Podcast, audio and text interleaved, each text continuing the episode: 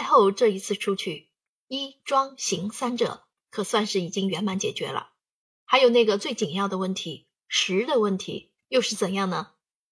在宫中当然是尽量的富丽，尽量的考究，但是在火车上却不得不亏待他一些了。第一个原因就是地位不够。然而就是这样，我们这一列御用火车上已经有整整四辆车子是专给太后充作临时的御膳房了。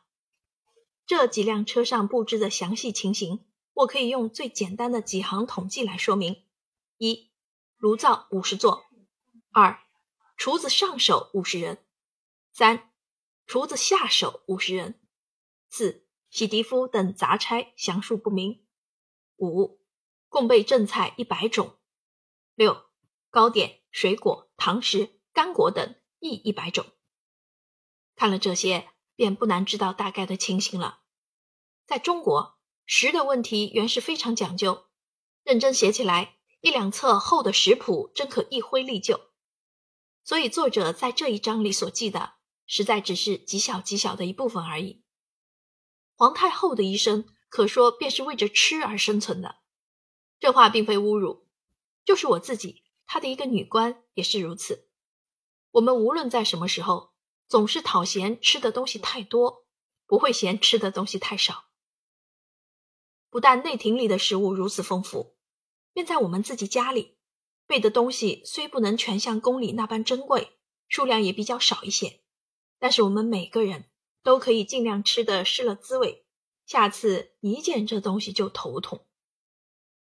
宫里面又有一个特殊的习惯，这习惯的来源已不是百年中间的事了，因此也没有人再能说明它的用意。只知道太后或皇上每一次正餐，必须齐齐整整的端上一百碗不同的菜来。当然，太后无论怎样好的胃口，也断不会一起把它们吃下去的，就是尝也尝不全呐。或即弃去，或由女官、宫女和那些上级的太监们依次享用。每餐，太后总是一个坐着独享的。不过有时候，她也叫我陪她用餐，我却只能站着吃，不能跟她一样坐着。他的餐桌并不是一张整幅的桌子，事实上也不能有那样大的桌子，可以放得下整整一百碗菜。就是有，也未免太笨了。太后是绝不会欢喜的。所以我们有一套小桌子备着，临时拢将起来，便恰好足够安放那一百碗正菜。桌子问题虽是这样解决了，然而那些菜和太后相距的委实太远了，除掉靠近她的几种之外，他的住食都不能够得到。那么太后对于这些菜，难道真是可望而不可及吗？不不，读者无需为他焦急。原来这边还有一个专门服侍太后用膳的太监呢。这个太监的名字唤作张德，后来慈禧太后宾天之后。这个人便继李莲英而为清宫中的总管太监。太后如其爱上了某一种菜，心想尝试一下的话，便吩咐了张德，让他恭恭敬敬地端进前来，请太后下注。可是这端菜的差事也真不容易当，一举手一移步都得非常的郑重。待太后参毕之后，这些菜便一起撤下去，由我们自由取令，其中十分之九。不是完完整整的像供祖先时撤下来的祭菜一般，菜既有百碗之多，煮炒的功夫当然是极繁复的了。现在我们只讲车上的情形，在那四辆充作临时御膳房的车辆之中，有一辆才是真正的膳房。在这一辆车上，靠壁的左右两边分装着五十座炉灶，这些炉灶都是用白色的粘土涂着砖瓦块砌就的。架子是用生铁做的，下面还有一个铁盘，这两件铁器上也一律白漆涂着，所以不但可以没有起火之患，便是在外观方面也觉得很洁净齐整。在每一座炉灶上，每餐必备指定要做两样菜。读者也许要问，为什么不让他多担任几样，也好节省几座炉灶呢？这中间也有一层缘故，因为有许多的菜不是临时就可以做起来的。必须费好多的时候去准备，譬如像焖蒸鸭子，就得有两天的文火去煮才能酥烂。当太后用膳的时候，必先有人去通知那几个司机和司闸夫，吩咐他们把车子停下来。不过这些菜却不能等车子停了再做。好在我们这列火车自始至终从不曾行驶的怎样快过。那些厨子尽可在车行时把菜肴端正下。每一座炉灶上有一名厨子承职着，这些厨子便是所谓的上手，都得有相当的资格才扒得上做上手。可是他们的工作正是简单而省力极了，每个人每餐只需做两种菜，此外便别无差事。不过我总疑惑，他们各个人所担任的两种菜，是否确是他们自己的得意杰作？即使是的话，他们的技术是否已经登峰造极？还是疑问。就在这一辆专放炉灶的车子的后面，还有一辆车子是专做预备工作的。所谓预备工作，就是把那菜肴的原料在未下锅之前，先加一番整理的功夫的意思。因为有的东西是要剥皮的，有的东西是要截断的，有的东西是要切小的，差不多每一种生的东西都需要加一番整治的工作。担任这项工作的共有二十多个人，但他们还是很忙。这倒不是他们动作太慢，因为实在这些剥、洗、切的功夫是太烦了。譬如像豆芽，在下锅之前，必须先把它茎上所生的很细的根须摘去，而且摘的时候还得十分用心，以免糟蹋了有用的东西。这样算来，便是专派一个人来料理豆芽一样东西，也不会怎样空闲了。何况别的东西。都得一般的调弄呢。我们退回去讲那些炉灶，它们一共是五十座，匀匀落落的分着两行排列在左右，仿佛是一队端整齐肃的禁卫军一样。这些炉灶里所用的燃料便是煤球，可是因为煤球那东西很不容易着火，所以每次都得用废纸或木花来做引火的东西，但是不能用的太多。否则那股烟就难受了。这一部分生火的工作是那些杂差做的。为便利叙述起见，不妨暂时称为丙厨夫，因为除了他们之外，还有真正做厨子工作的上手、下手，可以称为甲厨夫和乙厨夫。丙厨夫一共也有五十人，就是每个人管一座灶。甲厨夫除掉每餐各做拿手的正菜两种之外，其他便一概不管了。乙厨夫只需当甲厨夫工作的时候，站在他的旁边，把酱油、糖、香料之类依次递给他。不过因为要依次的缘故，他们就必须同样的懂得一些烹饪的技术了。当丙厨夫在生火的时候，甲乙两厨夫无论怎样闲空，也不愿稍助一臂之力的，宁可瞪出了眸子在旁边瞧着，不屑动一动，因为他们觉得这种低微的工作。是要有损他们尊严的。我看，只要在宫里当一些差事的人，上至总管太监，下至打扫夫，可说是没有一个不爱体面的，也没有一个人不会搭架子了。这大概也是受了皇太后的熏陶吧。待到那炉火烧旺之后，少不得也有一阵很浓烈的煤气，当然这是十分不合卫生的。在车子上奉天区的路上。有好几名太监因为受不住这种臭味而病倒了，不过他们渐渐的也乖觉起来，每次生火总把所有的车窗全打开，这样就不会再有中煤毒的人了。除掉开窗之外，另外还有一个减少煤气的方法，就是在那炉灶上开个小洞，当开始生火的时候，先用一节很短的烟囱装在这个小洞上，而把这烟囱的出口对着窗外。于是那股浓烈的煤气便有一大半可以吹散出去了。待到那炉内的煤球已升得十分旺了，就是全部已变了透明的红色，这才把那短烟囱卸下。为着要减少生火的时间起见，那些丙厨夫总得用一柄葵扇凑在那炉灶前端的火门上，尽力的往里面扇着。可是因为这火门的位置太低，他们非得把身子弯下去，便无从扇起。所以这一种工作实在是很辛苦的。我们再来算一算看，每一座炉灶上有甲、乙、丙三个厨夫，此外尚有无数的太监往来搬运，这一起人的数目可是真不少了。所以在那四辆全冲御膳房的火车上，一到了进餐的时间，空气便立即紧张起来了。可是工作虽忙，倒也不曾有过出菜延迟或晚碟导致的失误发生过。读者别小看了他们，他们的动作真有些军队化呢。一到生火的时候，五十个饼厨夫便一起动起来，因为个人的手法都是相等的，所以炉子里的煤球也总是在同一个时候升旺，而那一节临时装上去的短烟囱，也连带的在同一个时候被拆卸下来了。最好看的是，当那五十个饼厨夫同时弯下身子，各用着一柄葵扇。一挥一挥的在扇动，这情形真像船上的船夫动作一般的整齐，一般的刻板。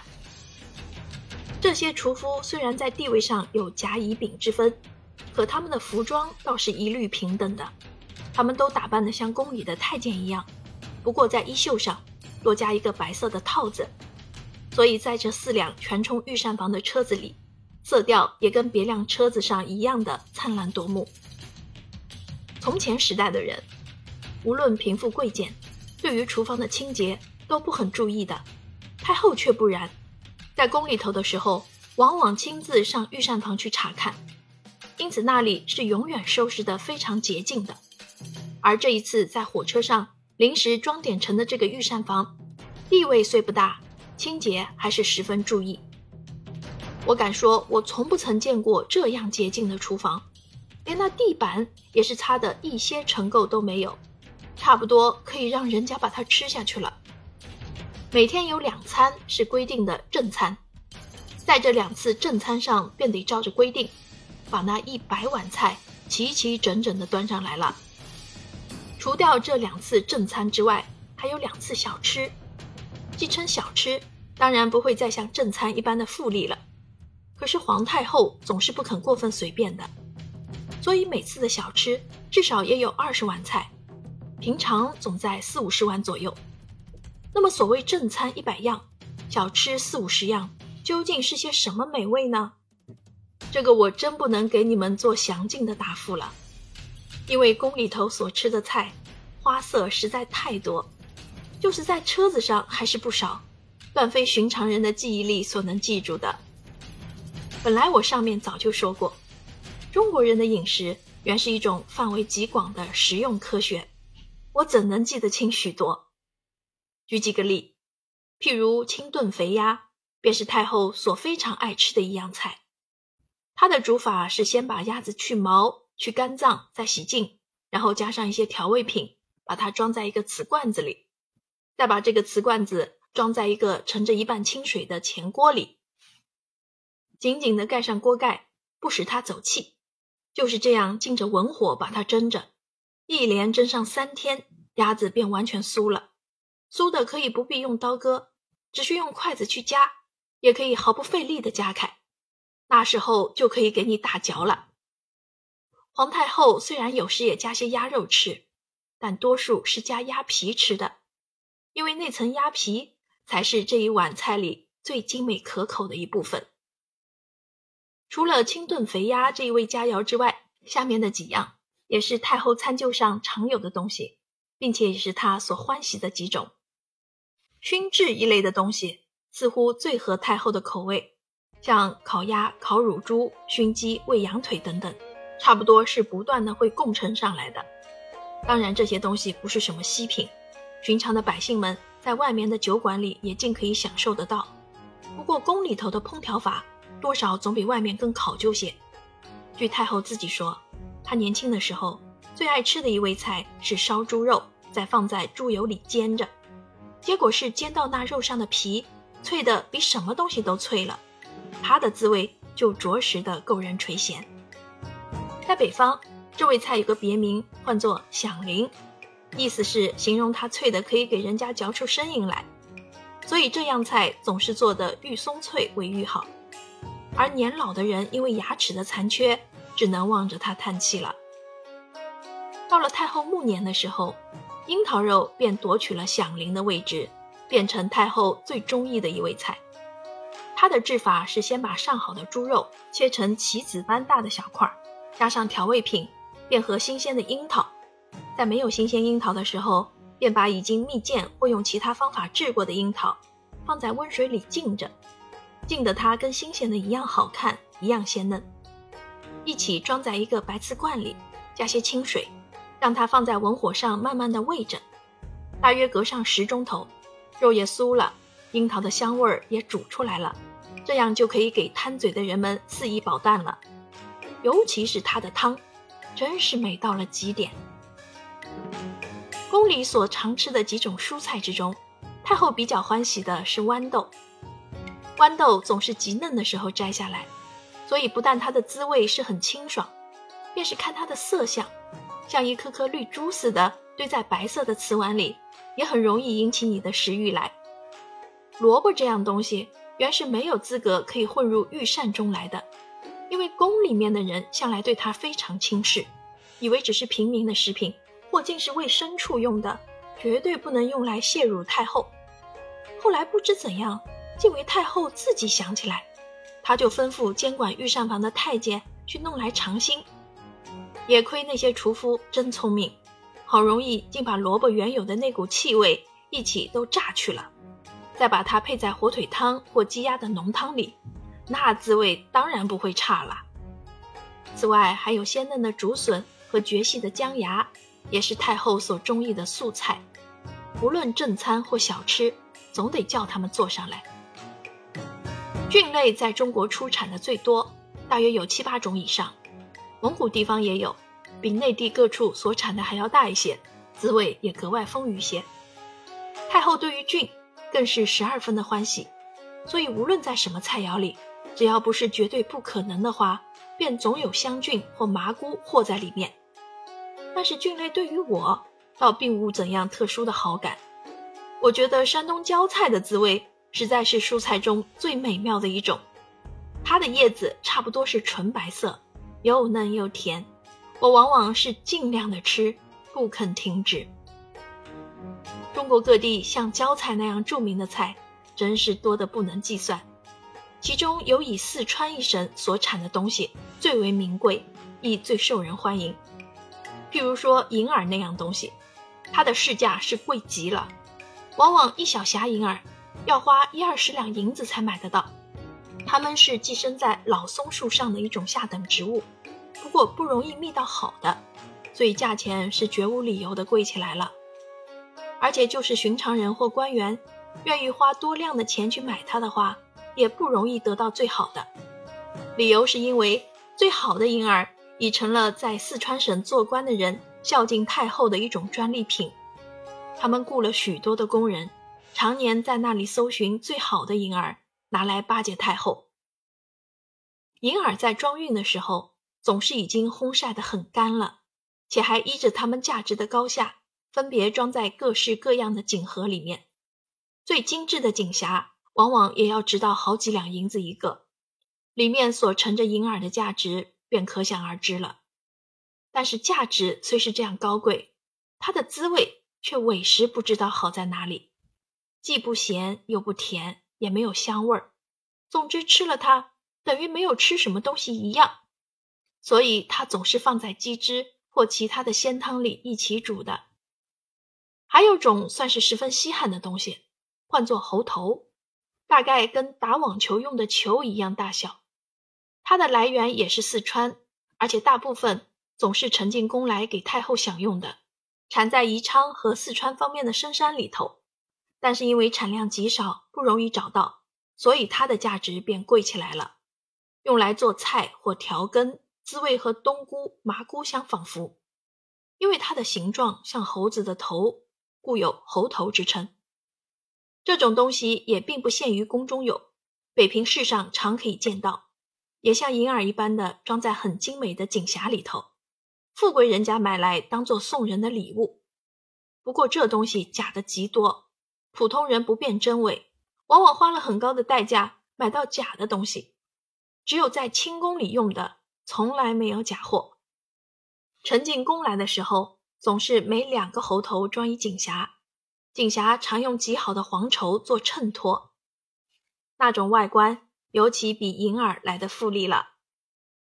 猴头有种种制法，也可以把整个东西搁在文火上蒸着，也可以切成一板一板的煎炒。有时候把它混合在各种肉食里，也可以增加几许鲜味儿。尤其是和在羊肉里面，格外可口。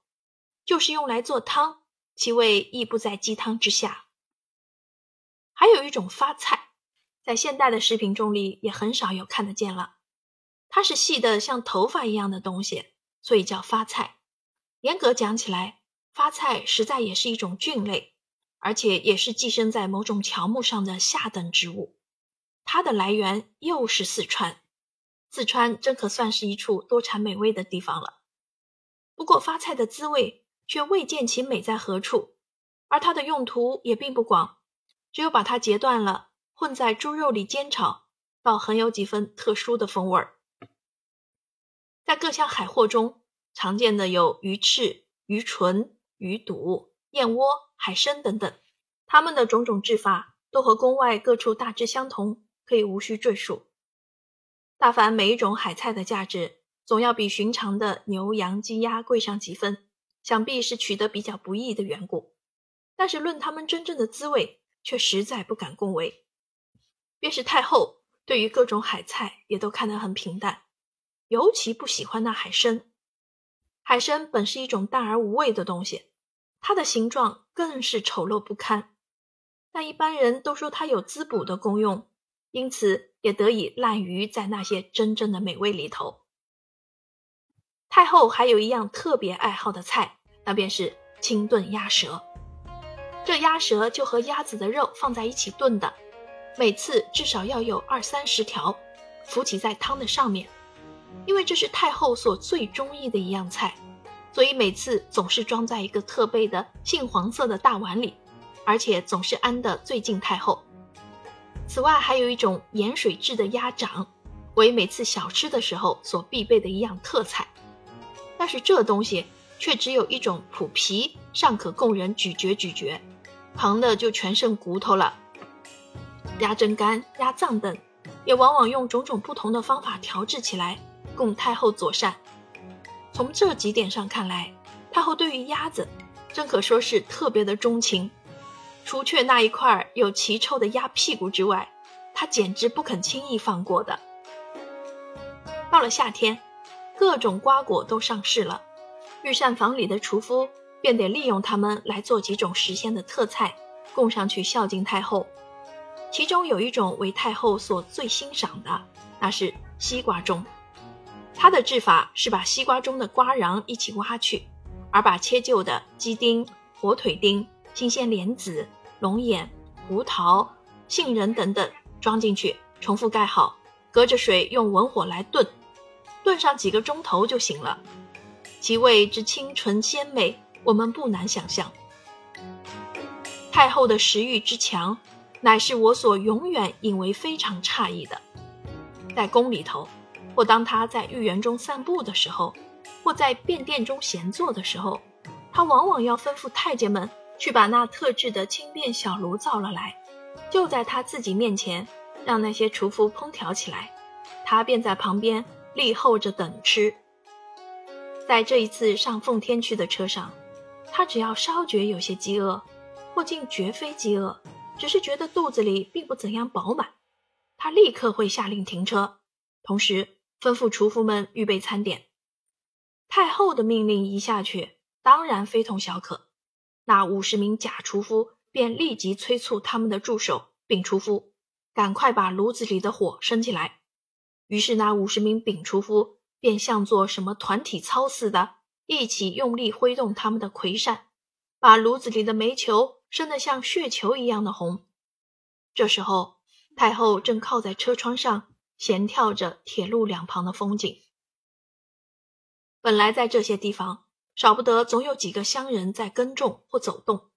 可是因为太后的御用列车将在这里经过的关系，预先已由当地的该管官厅把一切人等全约束住了，禁止他们在附近行动，所以太后也不能见到半个人影了。炉火升旺之后，那五十名乙厨夫便忙着把应用的原料。和酱油、糖醋之类，纷纷搬送给贾厨夫。贾厨夫就各自用心调制起来。待到许多的菜全煮好了，便由那些太监用石匣端出去。因为菜实在是太多了，所以每次来端菜的太监总可以排成很长的一行。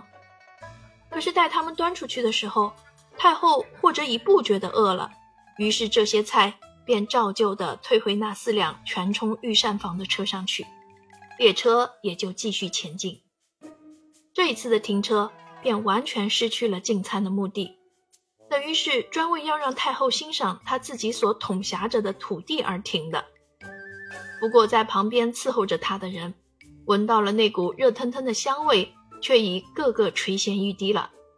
我也是其中的一个，我的肚子仿佛是永远不会觉得饱的。